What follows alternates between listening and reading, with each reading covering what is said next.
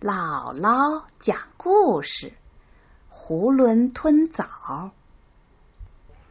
这是一个古代寓言故事，后来呀就成了一个成语。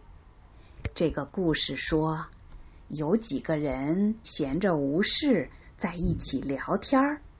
一个年纪大的人对周围的人说：“世上啊。”很难有两全其美的事儿。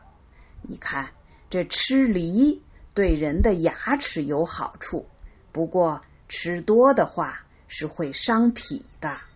吃枣呢，正好相反，吃枣可以健脾，可是吃多了又对牙齿有害。这时候，人群里有一个年轻人，自作聪明。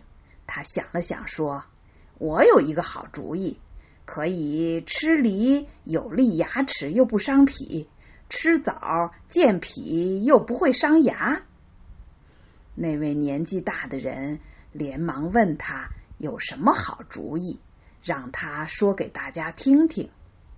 那个年轻人说：“吃梨的时候，我只用牙去嚼，却不咽下去。”这不就伤不着脾了吗？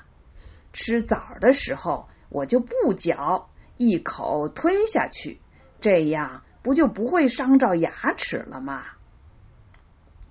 一个人听了年轻人说的话，就跟他开玩笑说：“你这不是囫囵吞枣吗？”在场的人都哄堂大笑。